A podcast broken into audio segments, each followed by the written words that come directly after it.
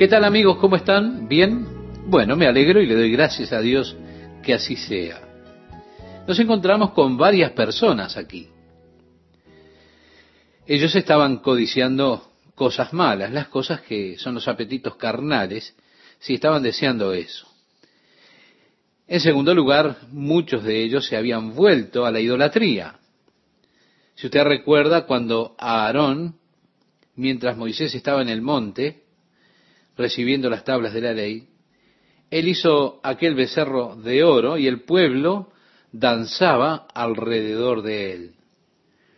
Pablo dice aquí, en el versículo 7, ni seáis idólatras como algunos de ellos, según está escrito, se sentó el pueblo a comer y a beber y se levantó a jugar. Ni forniquemos como algunos de ellos fornicaron y cayeron en un día veintitrés mil ni tentemos al Señor como también algunos de ellos le tentaron y perecieron por las serpientes. Bien, podríamos preguntarnos cómo fue que tentaron al Señor. Y le tentaron porque estaban murmurando contra Dios, contra Moisés, diciendo, nos ha traído a este lugar para matarnos, es terrible. Bien saben que no deberíamos estar aquí, nos deberíamos marchar en este momento para nuestras casas.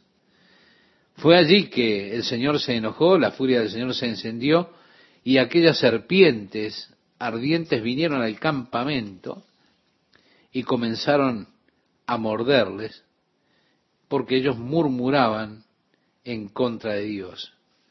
Por eso dice Pablo, ni murmuréis, como algunos de ellos murmuraron y perecieron por el destructor. Y estas cosas les acontecieron como ejemplo y están escritas para amonestarnos a nosotros, a quienes han alcanzado los fines de los siglos. Vemos dos veces Pablo dice, miren, esto es para ejemplo de ustedes. Esta es la típica historia. Ustedes tienen que aprender de estos ejemplos, ver los errores que han cometido. Ustedes no tienen que vivir según la carne, no codiciar las cosas de la carne, no deben cometer fornicación ni idolatría, no tienen que murmurar contra Dios. Luego decía, así que el que piensa estar firme, mire que no caiga. Es que no debemos presumir que estamos en la gracia de Dios. El versículo 13 expresa, no os ha sobrevenido ninguna tentación que no sea humana, pero fiel es Dios, que no os dejará ser tentados más de lo que podéis resistir, sino que dará también, juntamente con la tentación, la salida para que podáis soportar. La Biblia nos dice que cuando un hombre es tentado, no debe decir que está siendo tentado por Dios. Todo hombre es tentado cuando es cebado de sus propios deseos y seducido y la codicia, cuando ha concluido, trae o sale a luz el pecado. La tentación comienza en la mente del hombre. Allí es donde está el deseo. ¿Qué hago con esto? Bien, las tentaciones que tenemos nosotros son comunes a los hombres. Mientras vivamos en este cuerpo, estaremos sujetos a ciertas tentaciones, a los deseos de la carne, los impulsos carnales. Eso es común a todos los hombres. Pero con esta tentación, tenemos que pensar que Dios es fiel a nosotros y Él no me permitirá ser tentado más allá de los límites que tengo.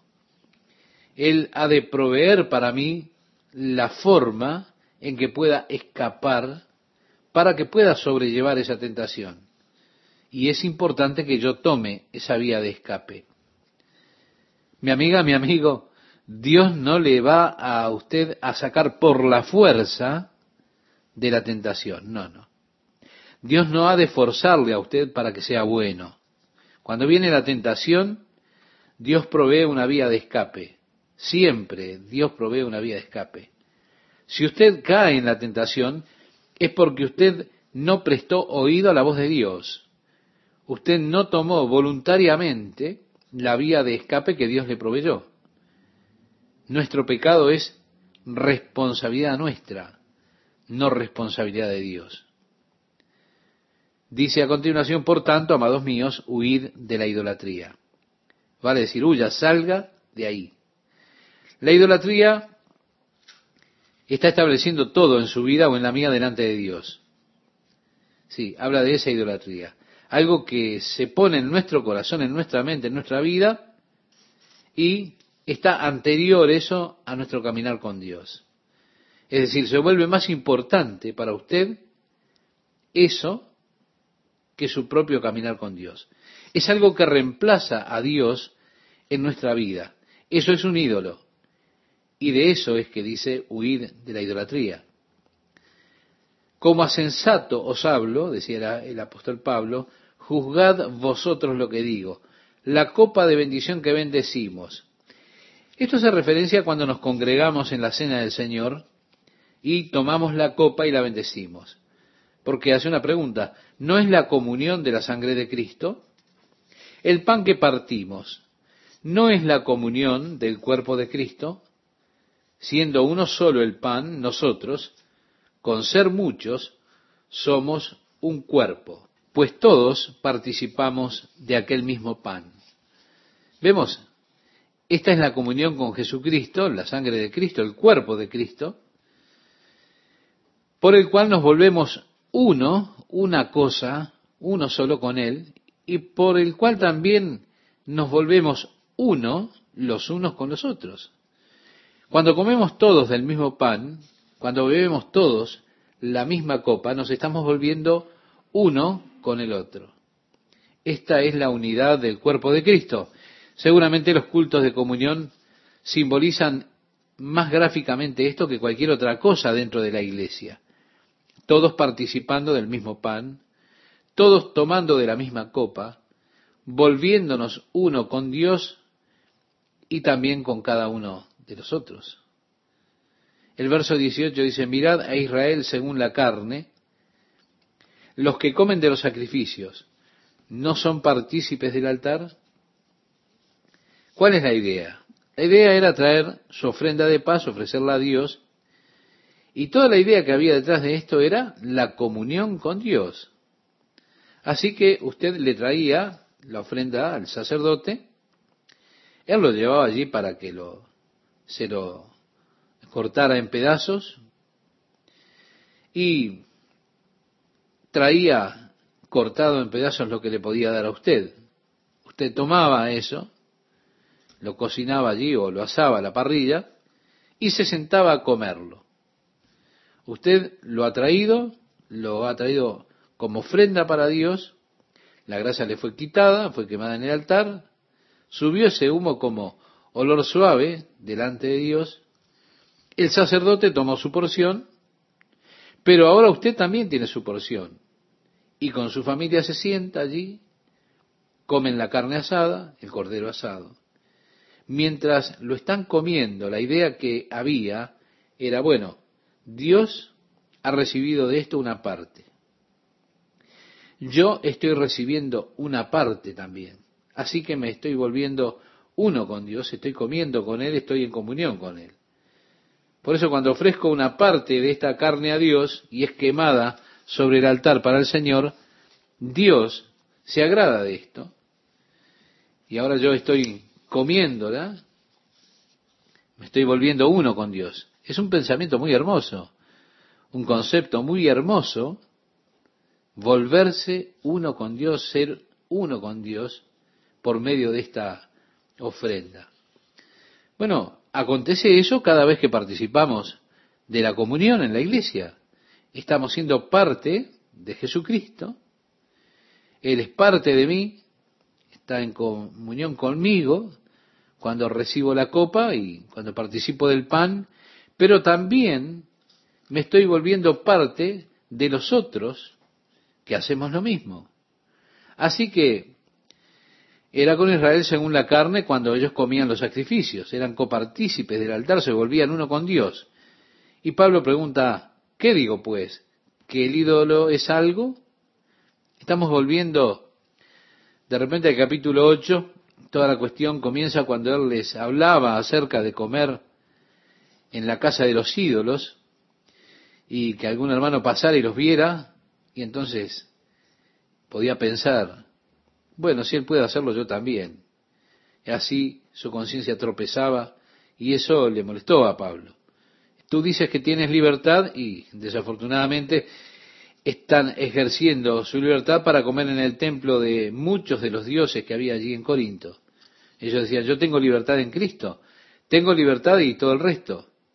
Y Pablo ahora está volviendo sobre eso. ¿Qué digo pues? ¿Que el ídolo es algo o que sea algo lo que se sacrifica a los ídolos?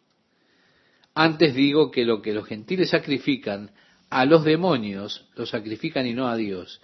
Y no quiero que vosotros os hagáis partícipes con los demonios. Vale decir que los sacrificios en los templos paganos son ofrendas para los demonios, no son ofrendas para Dios. Decía Pablo, y no quiero que vosotros os hagáis partícipes, es decir, que no estén en comunión con los demonios. No podéis beber la copa del Señor y la copa de los demonios. No podéis participar de la mesa del Señor y de la mesa de los demonios, o provocaremos a celos al Señor. ¿Somos más fuertes que Él?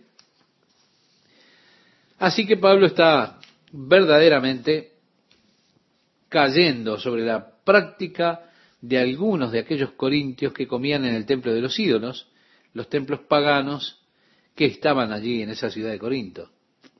Una cosa interesante en esos templos paganos, Pablo declaró que las ofrendas eran hechas a los demonios.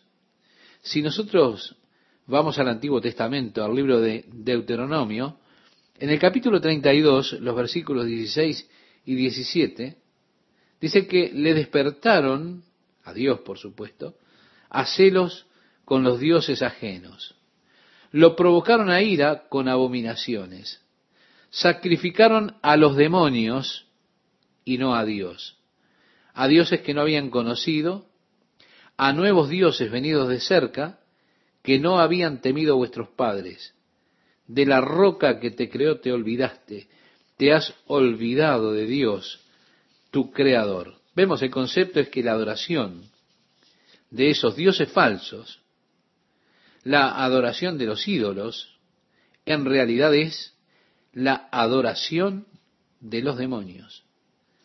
Pablo dijo, ellos están sacrificando para los demonios, en la misma forma en que ustedes comen de los sacrificios hechos para Dios y se vuelven uno con Dios, si ustedes comen de esos sacrificios hechos para los demonios, se están volviendo uno con los demonios, con el demonio que está representado en ese ídolo que está allí. Y no quisiera que ustedes tengan esa coinonía, como es la palabra griega, que equivale a comunión o unidad con los demonios. Por lo tanto, ustedes no pueden beber de la misma copa y también de la copa de los demonios. No pueden ser partícipes de la mesa del Señor y de la mesa de los demonios.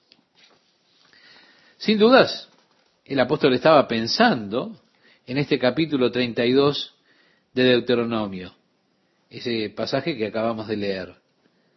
Porque, nuevamente, dice que ellos provocaron al Señor a celos al sacrificar a los demonios y dijo, provocaremos a celos al Señor, somos más fuertes que Él, nos atrevemos a oponernos a Él, en otras palabras. Luego dijo, todo me es lícito. Vuelve a esto que es como un refrán, ¿verdad? Pero no todo conviene.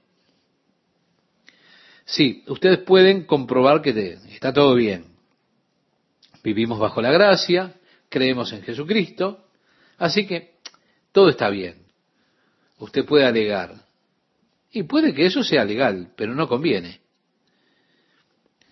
Hay que frenar, hay que impedir que eso progrese si es que usted está corriendo la carrera para poder ganar sin cargarse de ese equipaje extra o de ese peso de pecado que los hace más lentos. Eso no es conveniente. Por eso agrega, todo me es lícito, pero no todo edifica. Hay cosas que, en lugar de construirme, me tiran abajo. Cosas que me apartan de Cristo y no me acercan a Él. Y mi deseo, estimado oyente, es estar más cerca cada día de Él. Por lo tanto, aunque legalmente sea algo lícito, aunque usted pueda comprobar que eso está bien, si me aleja de la comunión con Dios, eso no me está edificando, o no lo está edificando a Él en mí. Por lo tanto, aunque eso sea legal, la sabiduría me dice que no lo haga, porque eso en lugar de ayudarme a ganar me va a detener, en lugar de edificar me va a derribar. Y yo estoy deseando correr la carrera de tal manera que pueda ganar. Estoy deseando ser hallado en Cristo, construido en Él. Luego agrega, ninguno busque su propio bien, sino el del otro. Es decir, no viva egoístamente o simplemente para usted mismo, no piense solo en usted. Piense en los otros y viva para los otros. Luego leemos de todo lo que se vende en la carnicería, comed sin preguntar nada por motivos de conciencia. Mucha de la carne que en Corinto se vendía en la carnicería, primero era usada para los sacrificios en los templos paganos. Así que usted iba a comprar carne allí al mercado, entonces quizá usted iba a decir, me gustaría medio kilo de estas hamburguesas. ¿Y fue la hamburguesa ofrecida en sacrificio en el templo del ídolo? Bueno, Pablo dijo, no, cállense, no pregunten esas cosas. Simplemente vaya y compre, llévesela a su casa y cómala. ¿Por qué? Por causa de vuestra conciencia. Lo que no saben no les dañará. Así que coman y no hagan preguntas. Tan sencillo como eso. Porque del Señor es la tierra y su plenitud. Si algún incrédulo os invita y queréis ir, agregaba, de todo lo que se os ponga delante comed sin preguntar nada por motivos de conciencia. Coman. Eso es lo que decía. Coman lo que les ponen allí delante, cómanlo. No pregunten por causa de la conciencia. Ahora, si cuando alguien le pone algo delante suyo para comer, le dice, esto lo hemos ofrecido a Zeus, entonces el apóstol Pablo decía, no lo coman. No les va a hacer daño, pero puede dañar a la persona que lo ofreció a ustedes, que vino a dárselo, viendo la libertad que ustedes tienen. Así que si ellos dan esa información, ustedes digan no, gracias. Y de esa forma no son de tropiezo para esas personas, no los ofenden a ellos.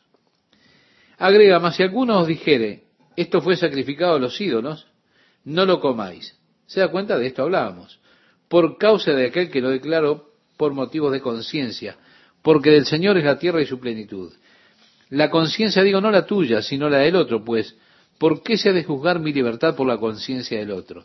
Y si yo con agradecimiento participo, ¿por qué he de ser censurado por aquello que doy gracias? Pablo decía, oigan, todo es santificado con la acción de gracias. Ustedes simplemente dicen, Señor, bendíceme ahora o bendice esto y te lo agradezco. Y eso es santificado. Pero con todo, eso puede herir a alguien, pueden hacer tropezar a otro. Vemos nuevamente es la ley del amor la que rige, no queriendo ser de tropiezo, no queriendo herir a los hermanos más débiles. Después dice, si pues coméis o bebéis o hacéis otra cosa, hacedlo todo para la gloria de Dios. Este es el principio. Las personas que tienen principios no necesitan leyes. Este es el principio. Eso es de lo que debiéramos tomar nota. Es la cuestión del asunto. Lo que se haga, hay que hacerlo para la gloria de Dios y eso entonces estará bien. Si lo que hago lo puedo hacer para la gloria de Dios, bien. Si lo que hago no es para la gloria de Dios, entonces mejor no hacerlo. Pero lo que haga de palabra o de hecho, todo debo hacerlo para la gloria de Dios. Dice, no seáis tropiezo ni a judíos, ni a gentiles, ni a la iglesia de Dios. Como también yo en todas las cosas agrado a todos, no procurando mi propio beneficio, sino el de muchos para que sean salvos. Así que Pablo dijo, no busquen su propio beneficio, sino vivan para el beneficio de los demás. Esa es la forma en que yo vivo. Esto es mi deseo que la persona que está allí frente a mí, que aquellas personas que me encuentro en el camino sean salvas. Así que yo vivo a favor de ellos, no para mi propio favor, no para satisfacer mi propia carne, no para vivir según mis propios deseos, sino que allí me presento en sacrificio vivo. Vivo una vida cuidadosa para poder ganar a otros para Jesucristo. Así que si esta es la meta en su vida, traer a otros para el Señor, ese será el factor que gobierne aquello que permitimos o no. Lo que haga o lo que no haga, lo que coma o lo que no coma, lo que beba o lo que no beba, que no sea para ofender a otros, que yo pueda caminar en amor pensando en los otros, no buscando mi propia satisfacción. Oh Dios, ayúdame a ganar esta carrera. Ayúdame a vivir en amor, caminando en amor y sirviendo en amor. ¿Qué tal amigas, amigos? ¿Cómo están? Es un gusto para mí estar con ustedes nuevamente. Bien, el apóstol Pablo en este primer versículo dice, sed imitadores de mí, así como yo de Cristo. En el versículo anterior, él hablaba de cómo él no buscaba su propio beneficio, su propia gloria, sino que él buscaba el beneficio de todo el cuerpo de Cristo. Después él dijo, sed imitadores de mí.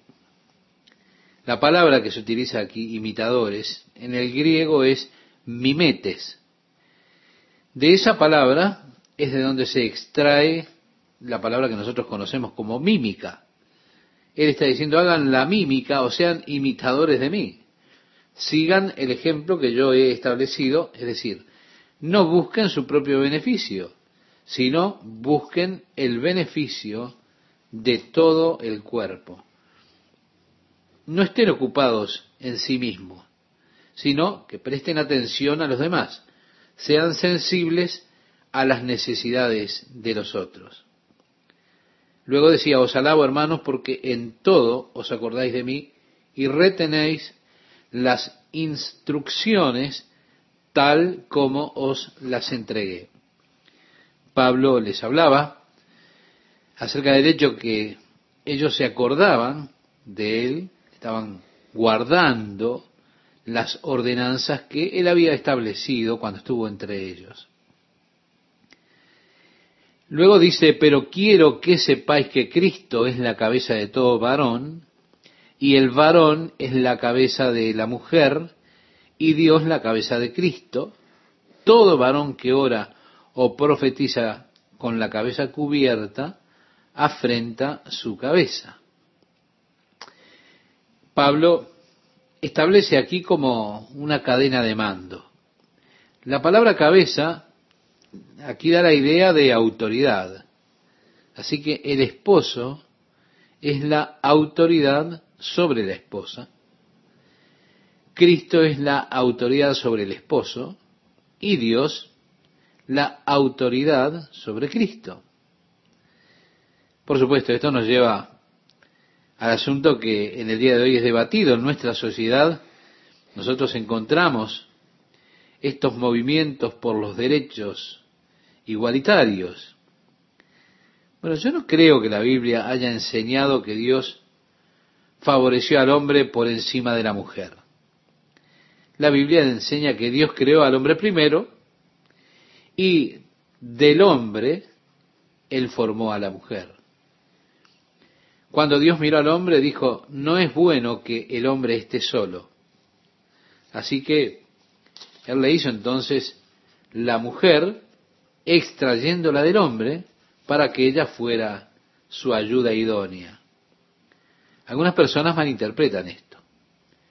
La ayuda idónea. La palabra proviene de una antigua palabra inglesa, una ayuda que es adecuada para él, creada para él, y de ninguna manera significa que tiene una posición subordinada, sino solamente que Dios vio que el hombre, estando solo, no podría lograr el objetivo o sus objetivos. De esa manera, Él creó la mujer. Ahora, la mujer es más débil que el hombre en sentido físico.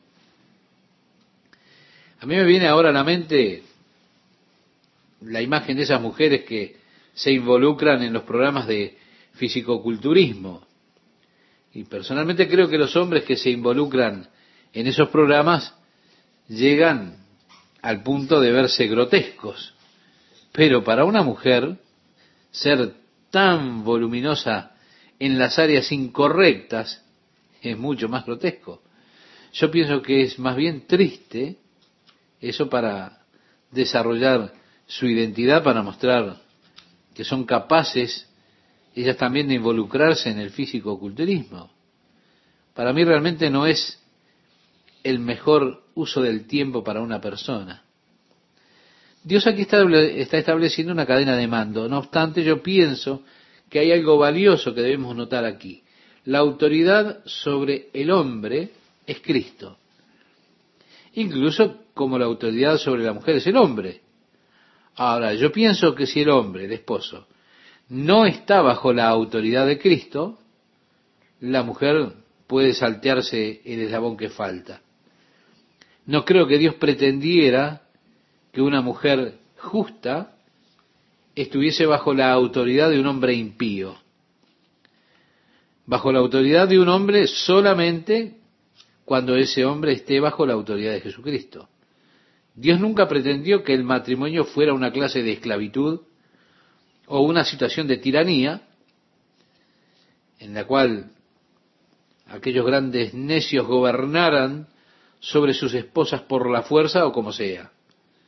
Yo me opongo totalmente a esa clase de interpretación de las escrituras, una mujer piense, bueno, él es mi esposo, yo tengo que estar sumisa a él. Sí, hágalo, pero mientras su esposo esté en sumisión a Cristo.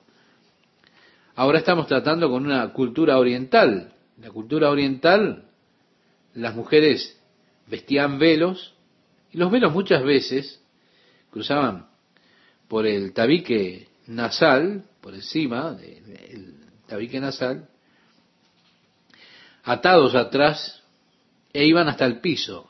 En otras culturas de, de áreas orientales era más todavía que eso. Los velos cubrían sus cabezas y lo que ellos o ellas tenían solamente eh, visible era una pequeña abertura para sus ojos. Por supuesto, ellas vestían esas ropas grandes. Ahora, ¿cómo podía usted realmente enamorarse de una mujer cuando lo único que podía verle eran los ojos?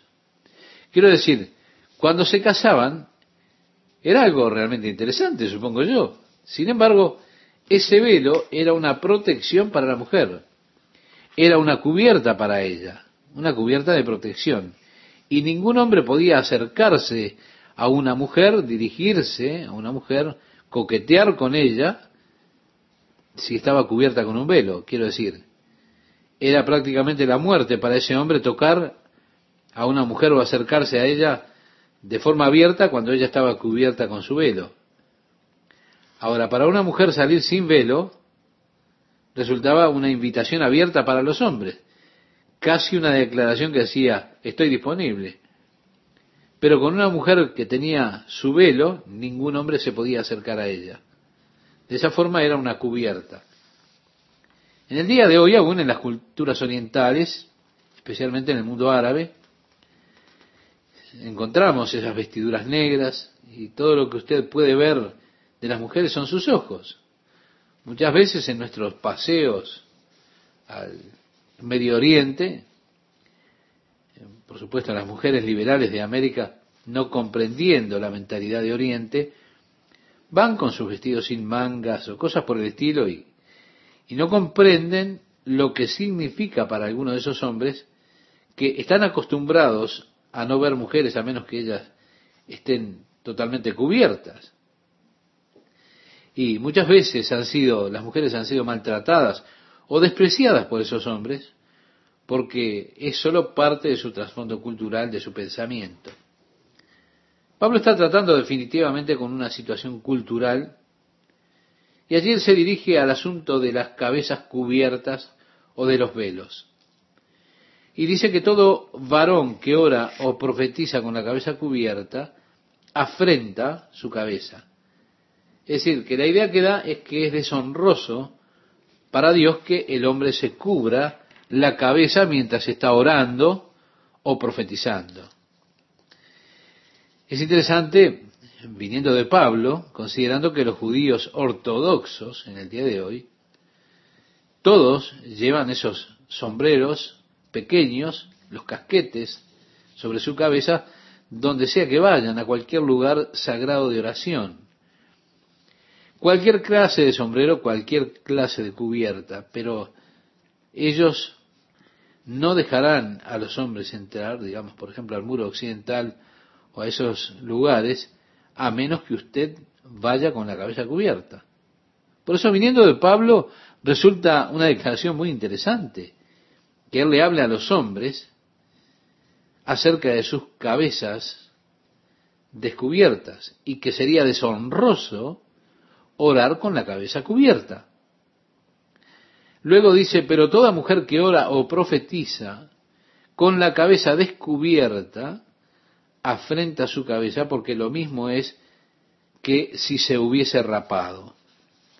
Pablo entonces está ahora hablando a la mujer y dice que en un sentido es deshonroso para su esposo, que es su cabeza, si ella no tiene un velo puesto. Evidentemente las mujeres en Corinto estaban sintiendo esa libertad que era de ellas en Cristo. Ya no estamos bajo el yugo de esclavitud porque en Cristo todos somos uno, hombre, mujer, bárbaro, libre. Así que ellas estaban comenzando a venir a las reuniones sin velo y sin duda esto crea algunos problemas.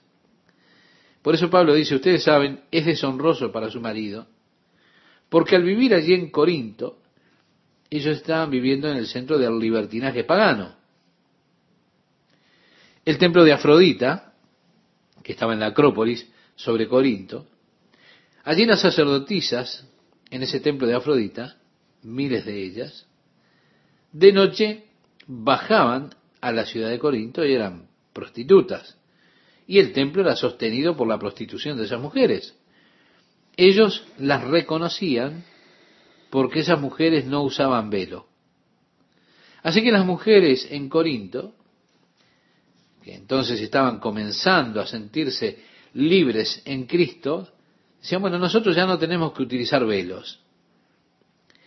No siendo evidentemente comprendidas por el mundo, se estaba abriendo, se estaban abriendo a sí mismas, se estaban exponiendo a ser mal identificadas como si fueran prostitutas, por eso, de esa forma, ellas deshonraban a sus esposos por esas costumbres que habían allí.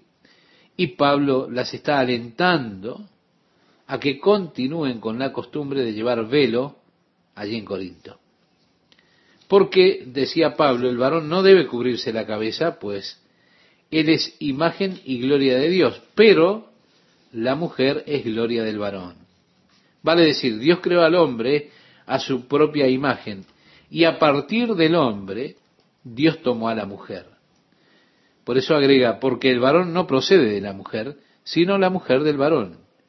Y tampoco el varón fue creado por causa de la mujer, sino que la mujer por causa del varón.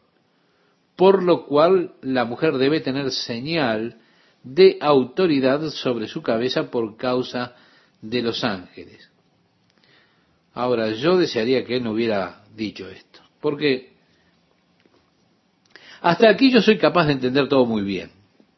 Pero cuando él dice por causa de los ángeles, esto es algo que los teólogos vienen discutiendo por años. Una sugerencia. Ahora, nosotros sabemos que cuando nos reunimos, los ángeles del Señor se reúnen con nosotros. Y se ha sugerido que los ángeles, siendo criaturas de rango, de orden, respetan el orden de Dios y les gusta ver que sigan las órdenes y los rangos de Dios. La otra sugerencia es que también hay ángeles caídos, malvados, que están presentes. Y una mujer sin velo es un atractivo para ellas, para estos ángeles. Ahora, esta idea yo la rechazo, porque en ninguna parte del Nuevo Testamento, cuando se menciona a los ángeles, se los menciona en este sentido. No, ellos son ángeles caídos. Así que yo prefiero la anterior, porque tampoco estoy satisfecho con esto. Ahora, realmente no sé bien a qué se refiere él a fuerza de, ser sincero. Continúa diciendo, pero en el Señor ni el varón es sin la mujer, ni la mujer sin el varón. En otras palabras, en cuanto al Señor refiere, somos todos iguales. La mujer no puede sin el hombre vivir y el hombre no puede sin la mujer. Somos necesarios el uno para el otro. Así como la mujer procede del varón, también el varón nace de la mujer. Pero todo procede de Dios, continúa diciendo el apóstol. Así que yo nací de mi madre. Es lo que Pablo está diciendo en otras palabras. Mi madre era necesaria para que yo existiera. Así que la mujer fue sacada del hombre. Pero aún así, esto se revierte. Dios los ha establecido hombre y mujer y ambos son parte del orden divino, del orden de Dios. En el versículo 13 dice, juzgad vosotros mismos. ¿Es propio que la mujer ore a Dios sin cubrirse la cabeza? Son preguntas, ¿es lo apropiado? ¿Es lo correcto? Una cosa que debemos notar, estimado oyente, definitivamente aquí, a la luz del capítulo 14 de Corintios, donde Pablo dice, la mujer calle en la congregación y si aprende que le pregunten a su esposo en su casa. Es que evidentemente no le está asignando un silencio total en la iglesia en absoluto. Aquí se le reconoce a ella, por ejemplo, el derecho de orar. ¿Se da cuenta? Se le reconoce también el derecho de ejercer el don de profecía en la iglesia. No, Pablo no está diciendo nada en contra de la mujer que no pueda orar o profetizar, solo que ella no debe hacerlo sin el velo en la iglesia de Corinto. Él dice, la naturaleza misma no os enseña que al varón le es deshonroso dejarse crecer el cabello. Bien, durante el movimiento hippie, cuando algunos seguidores decidieron dejarse crecer el cabello, fue este un pasaje muy utilizado para los que enseñaban la Biblia agresivamente allí en el sur de Estados Unidos. Ellos estaban totalmente opuestos a esos jóvenes con pelo largo.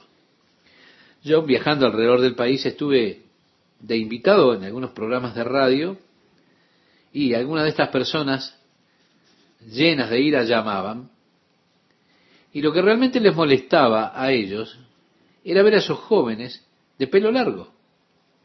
Porque ellos tenían fotos de nuestros bautismos y muchos jóvenes con el pelo largo fueron bautizados. Y eso realmente le molestaba a esas personas. Y así ellos llamaban y hacían comentarios muy rudos y citaban este versículo de las Escrituras. Y así el Señor hizo cosas muy interesantes. Él me llamó para defender a estos jóvenes su derecho de tener el cabello largo. Yo siempre imaginé que el Señor tenía muy buen sentido del humor.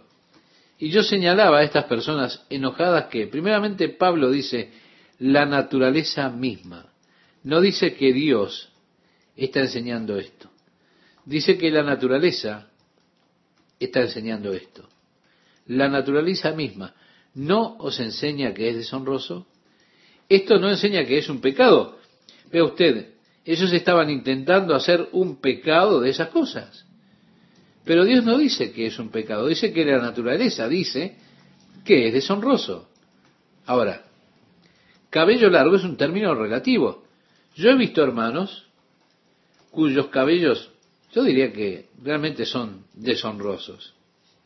Sí, llegan hasta la cintura la naturaleza le dice que eso es deshonroso. Y yo los veo con esos cabellos largos y digo, qué vergüenza. Pero en realidad, cuando yo intento peinar lo que yo tengo, también digo, qué vergüenza. Así que, la naturaleza nos enseña a tener el pelo largo. Si usted no tiene pelo, también es una vergüenza. Así que, ¿cómo es la cosa? En cambio dice, por el contrario, a la mujer dejarse crecer el cabello, hey, esto es otro tema que vamos a considerar. Dejarse crecer el cabello le es honroso, porque en lugar de velo le es dado el cabello. Qué gusto para mí estar con ustedes, amigas y amigos, en una nueva emisión de la palabra de Dios para hoy. Bien, comentábamos esto en la última programación. La naturaleza misma nos enseña que al varón le es deshonroso dejarse crecer el cabello. Reitero lo que decíamos, no expresa que Dios está enseñando esto, dice que la naturaleza enseña esto. La naturaleza misma no os enseña que esto es deshonroso. Bueno, yo entiendo que no dice allí que sea un pecado. Por el contrario, a la mujer dejarse crecer el cabello entra en otro asunto, le es honroso porque en lugar de velo le es dado el cabello. Con todo eso, si alguno quiere ser contencioso, para decir, si esto resulta un gran problema, nosotros no tenemos tal costumbre ni las iglesias de Dios. Así que no, no se pretendía que esto fuera una regla universal para la iglesia como algunas iglesias pretenden hacerlo, una regla universal. Por años las mujeres tenían que llevar sombreros y demás cuando iban a la iglesia. Pero Pablo dice, nosotros no tenemos tal costumbre ni las iglesias de Dios. Si usted quiere argumentar en esto, bueno, eso no es gran cosa. No, no hay tal costumbre en las iglesias de andar peleándose por esto. Era algo que se relacionaba más con la iglesia de Corinto. Ahora, yo alabo que ustedes guarden mis ordenanzas y demás, pero hay algo por lo que yo no os alabo, y es de lo que vamos a hablar ahora. Decía el apóstol Pablo, pero al anunciaros esto que sigue, no os alabo, porque no os congregáis para lo mejor, sino para lo peor. Pues, en primer lugar, cuando os reunís como iglesia, oigo que hay entre vosotros divisiones, y en parte lo creo, porque es preciso que entre vosotros haya disensiones para que se hagan manifiestos entre vosotros los que son aprobados. Cuando pues os reunís vosotros, esto no es comer la cena del Señor, porque al comer cada uno se adelanta a tomar su propia cena y uno tiene hambre y otro se embriaga. En la iglesia primitiva ellos tenían un compañerismo hermoso que parecía que sucedía cada semana. En este hermoso compañerismo, ellos tenían lo que llamaban la fiesta ágape. Hoy quizá lo llamamos una comida compartida. Era una hermosa fiesta. Esa fiesta donde cada uno traía algo, traía sus platos, allí lo colocaban para que todos pudieran comer. Pero había algunos hermanos que eran glotones y que tomaban más de lo que compartían. Así que a veces no había suficiente comida para todos y algunas personas se quedaban con hambre, mientras que otros tomaban más de lo necesario. Según parece, las personas más ricas eran los que hacían esto y las personas pobres realmente tenían necesidad. Lo cierto es que la iglesia en esos días tenía muchos esclavos muchos de ellos nunca habían participado de una comida decente, excepto por la fiesta de ágape que se hacía entre ellos. Ese era el único momento en el cual ellos podían tener una comida realmente decente. Aún así, estas personas que señalamos no eran sensibles a las necesidades de esos pobres.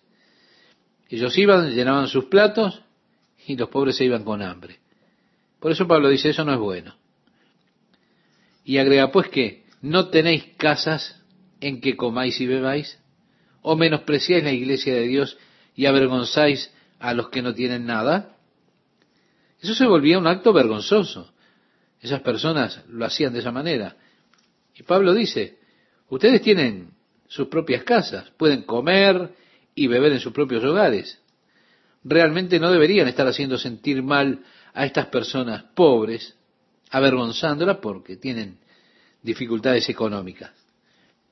Y allí hace unas preguntas, ¿qué os diré? ¿Os alabaré? En esto no os alabo. Realmente los está reprendiendo por eso. Bien, ahora hablando de la cena del Señor, que es la fiesta ágape, ellos siempre terminaban esta fiesta con la participación de la cena del Señor, o comiendo juntos el pan y bebiendo juntos la copa. Y por eso Pablo dice, porque yo recibí del Señor lo que también os he enseñado. Esta frase aquí, recibí del Señor lo que también os he enseñado, debería ser una frase que todo ministro de Jesucristo debiera ser capaz de utilizar cada vez que se pone en pie para hablarle a la iglesia. Yo recibí del Señor lo que también os he enseñado. Siempre debería ser ese el origen del mensaje que nosotros traemos para la iglesia. Dios, habiendo hablado a nuestros corazones, hace que ahora nosotros podamos impartir lo que Dios nos ha hablado a nosotros.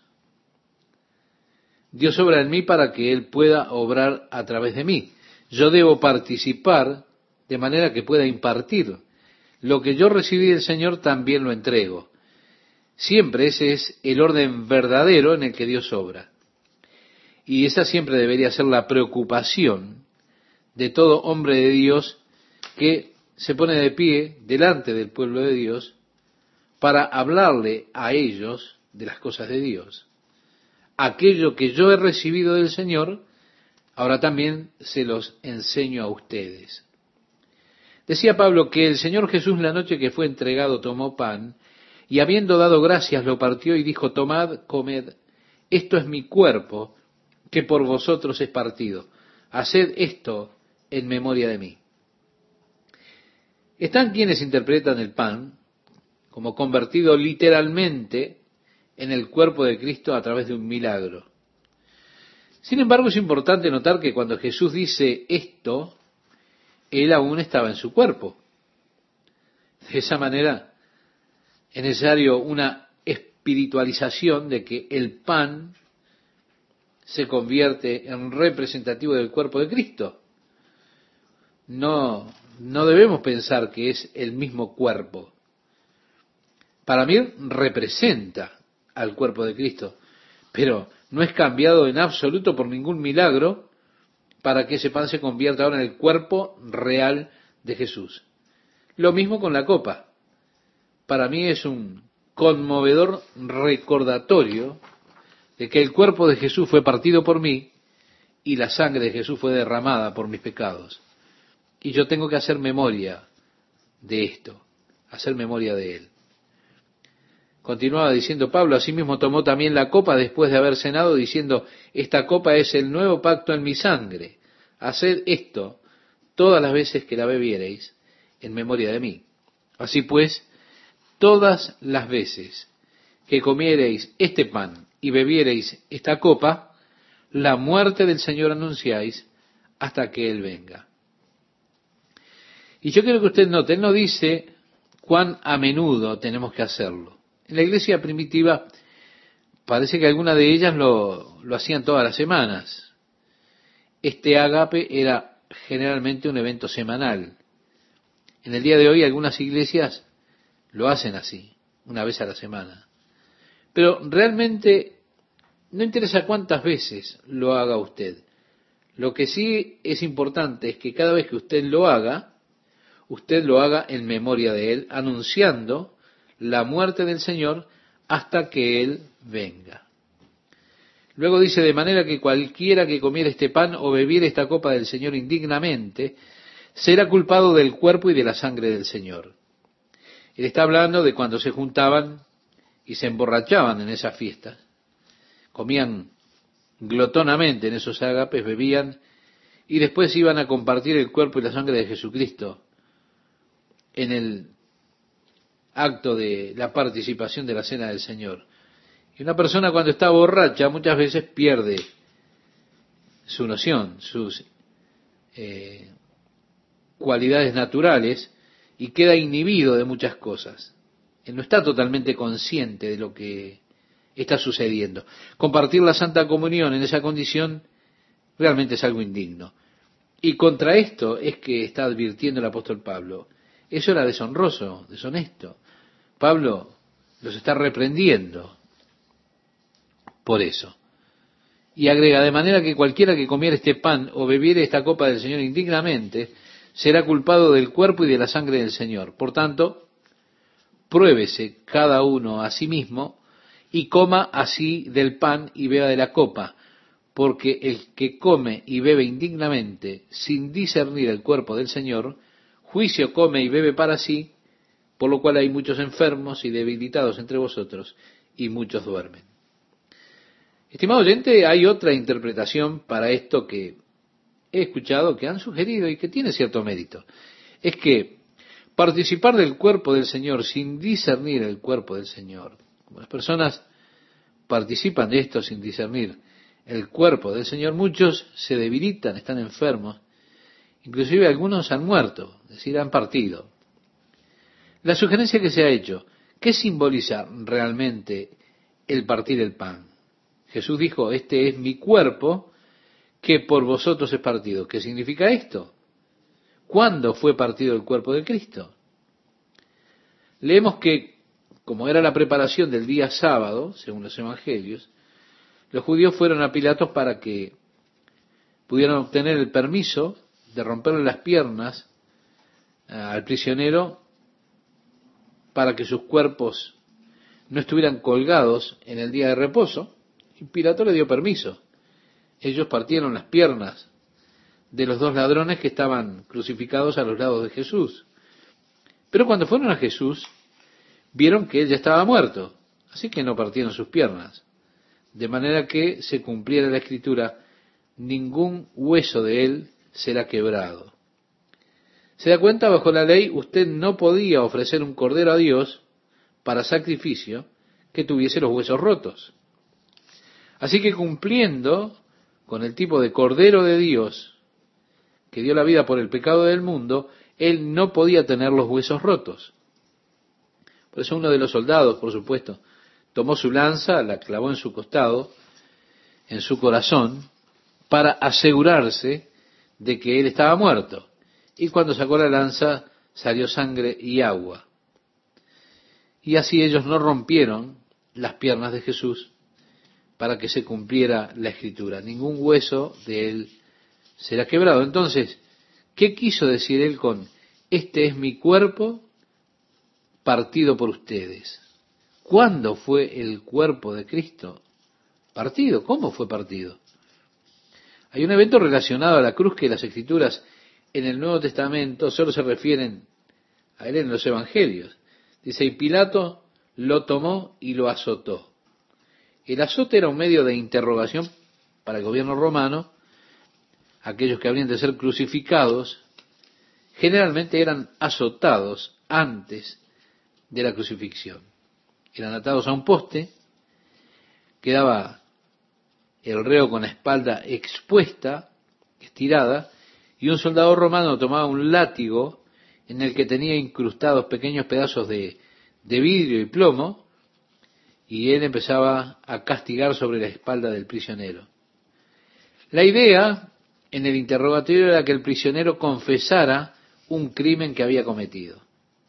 Cada vez que recibía un latigazo en su espalda, si él confesaba un crimen, ellos le daban un poco más suave. Pero si él no confesaba un crimen, cada vez que le golpeaban lo hacían con más fuerza hasta que la espalda quedaba totalmente rasgada. Con ese método de interrogación, el gobierno romano era capaz de resolver muchos de los crímenes que no eran resueltos. Era una práctica común de aquellos días. Recuerde cuando el apóstol Pablo fue atrapado en el templo por los judíos, ellos intentaban matarlo, cuando el capitán de la guardia, Licias, llegó allí con un grupo de soldados romanos y rescataron a Pablo. Cuando llegaron a la cima de la fortaleza Antonia, Pablo dijo, ¿puedo hablar con estas personas? Y él dijo, ¿hablas griego? Y Pablo dijo, por supuesto. Él dijo, ¿no eres tú egipcio? Dijo, no. Y mientras Pablo hablaba a las personas, de repente ellos se enfurecieron. Y Licias dijo a los soldados, sáquenlo de aquí de inmediato. Y les dijo que averiguaran lo que había dicho. Así que, cuando el soldado lo estaba atando para azotarlo, Pablo le dijo, ¿es legal azotar a un ciudadano romano que no ha sido condenado? El soldado dijo, ¿eres ciudadano romano? Pablo dijo, sí. Así que el soldado tuvo miedo y lo desató y no lo azotó porque había una ley de que ningún ciudadano romano podía ser azotado sin cargos que se hubiesen hecho en su contra. Pero ese ya era el tercer grado, el método romano de interrogación. Jesús, de acuerdo a Isaías, y lo que escribe en el capítulo 53 de su libro, expresa en el versículo 7, angustiado él y afligido no abrió su boca, como cordero fue llevado al matadero y como oveja delante de sus trasquiladores enmudeció y no abrió su boca. ¿Sí? Pilatos lo azotó, ordenó que le dieran 39 azotes. Esto no fue accidental, fue algo que estaba profetizado por Isaías, cuando profetizó de su muerte y dijo, él herido fue por nuestras rebeliones, molido por nuestros pecados. El castigo de nuestra paz fue sobre él y por su llaga fuimos nosotros curados. ¿Sí? Nosotros fuimos sanados. Él, Jesús, sufrió por nosotros. Así que todo el que come del cuerpo de Cristo sin discernir el cuerpo del Señor, no toma ni recibe esa sanidad que proviene del sufrimiento de Jesús. Por esa causa muchas personas estaban enfermas, débiles, y algunas habían partido, habían muerto. Usted podría haber sido sanado si se hubiese apropiado de la obra de Jesucristo, pero ellos no discernían el cuerpo del Señor cuando partían el pan.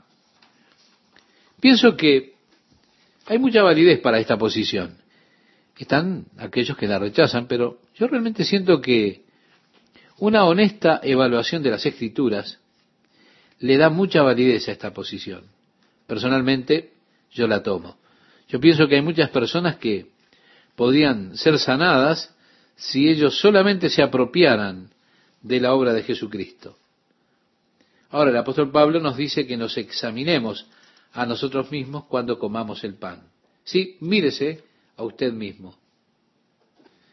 El apóstol Pablo continúa diciendo en el capítulo 11, versículo 31, si pues nos examinásemos a nosotros mismos, no seríamos juzgados.